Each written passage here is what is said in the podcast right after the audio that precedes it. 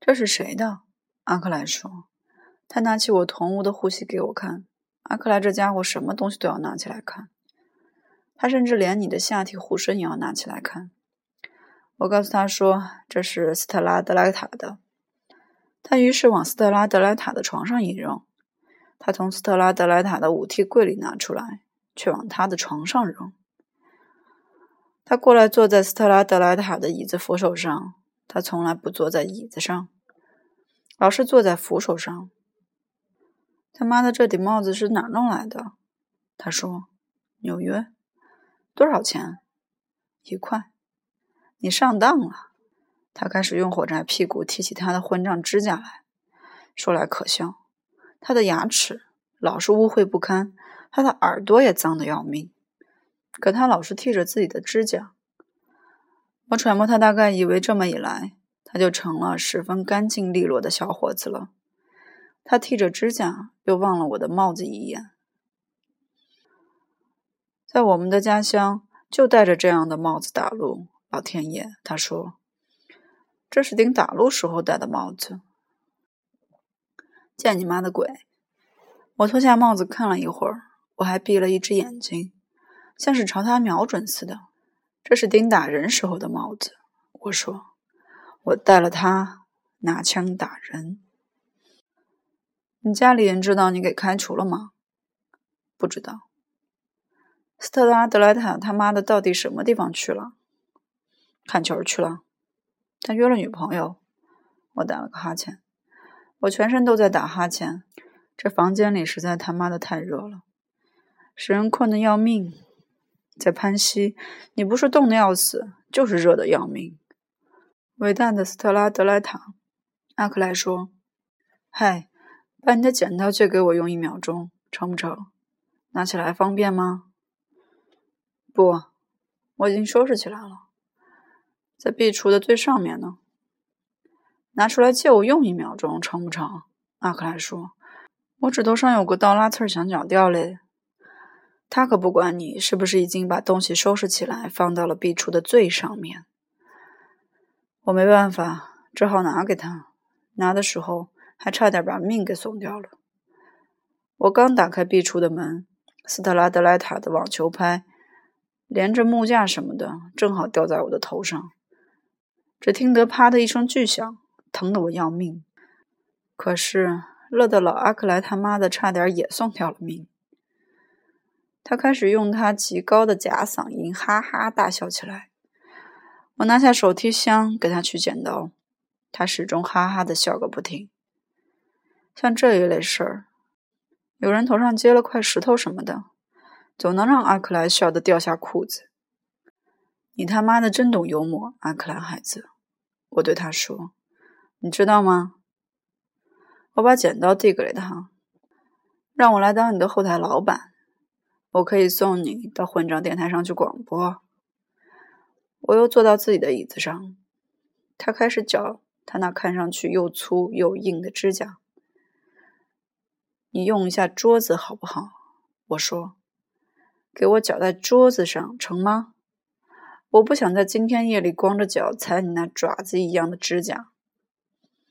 可他还是照样绞在地板上，一点不懂礼貌。我说的是实话。斯特拉德莱塔约的女朋友是谁？他说，他老是打听斯特拉德莱塔约的女朋友是谁，尽管他恨斯特拉德莱塔入骨。我不知道干嘛，不干嘛。嘿，我受不了那婊子养的，那个婊子养的，实在叫我受不了。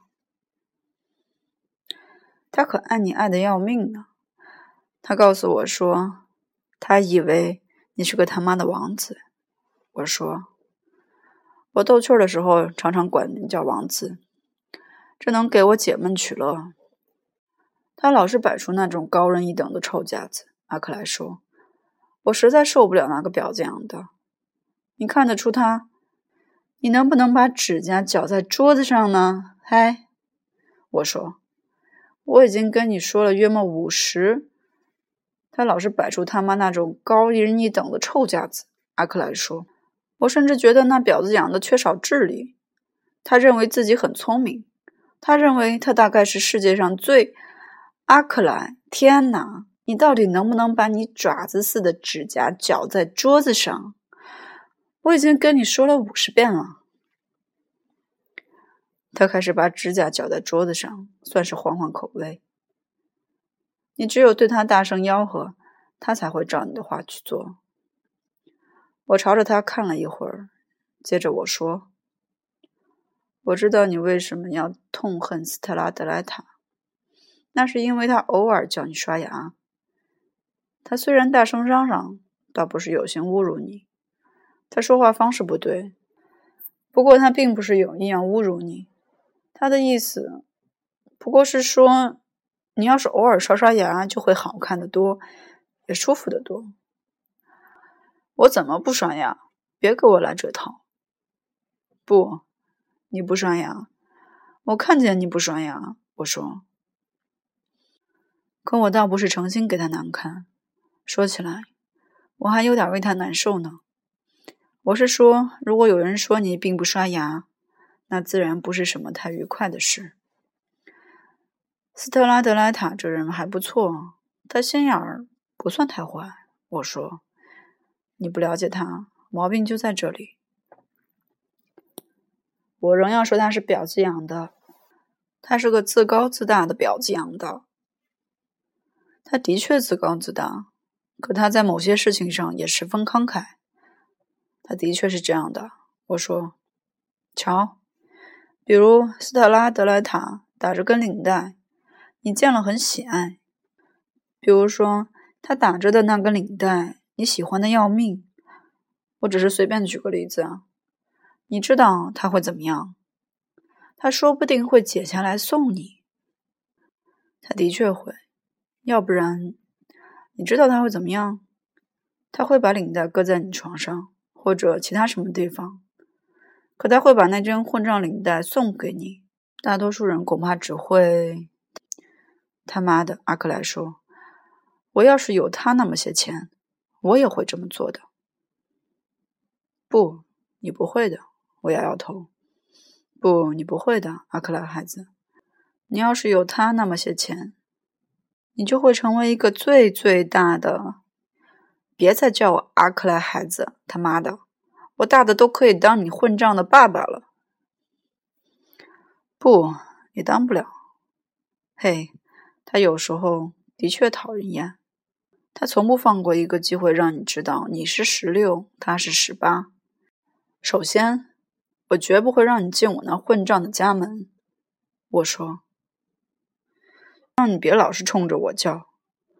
突然，房门开了，老斯特拉德拉卡一下冲进房来，样子十分匆忙。他是那么匆忙，一切事情在他看来都是了不起的大事。他走过来，像他妈的闹着玩的似的。在我两边脸上重重拍了两下，这种举动有时真叫人哭笑不得。听着，他说：“你今天晚上有事出去吗？”我不知道，我可能出去。他妈的，外面在干嘛？下雪了？他的大衣上全是雪。是的，听着，你要是不上哪儿去，能不能把你那件狗屎花纹呢上衣借我穿一下？谁赢了？我说。还只赛了半场，我们不看了。斯特拉德莱塔说：“不开玩笑，你今晚上到底穿不穿那件狗屎花纹上衣？我那件灰法兰绒上面全都溅上脏东西了。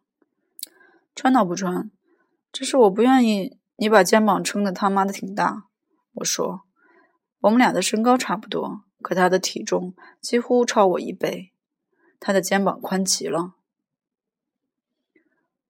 我不会把肩膀撑大的。他急忙向壁处走去。孩子你好，阿克莱。他跟阿克莱说：“斯特拉德莱塔倒是个挺和气的家伙，和气里面带着有点假。不过他见了阿克莱，至少总要打个招呼什么的。”他说：“孩子你好”的时候，阿克莱好像是哼了一声。他不会回答他，可他没有胆量，连哼也不哼一声。接着他对我说：“我想我该走了，再见。”好吧，我说，像他这号人，离开你回他自己的房间去，你绝不至于为他心碎的。老斯特拉德莱塔开始脱大衣、解领带。我想马上来个快速刮脸。他说：“他是个大胡子。”他的确是。你的女朋友呢？我问他。他在侧屋等我。他把洗脸用具和毛巾夹在胳肢窝下，走出房去，连衬衫也没有穿一件。他老是光着上半身到处跑。因为他觉得他自己的体格挺他妈的魁梧，他的体格倒也的确魁伟，这一点我得承认。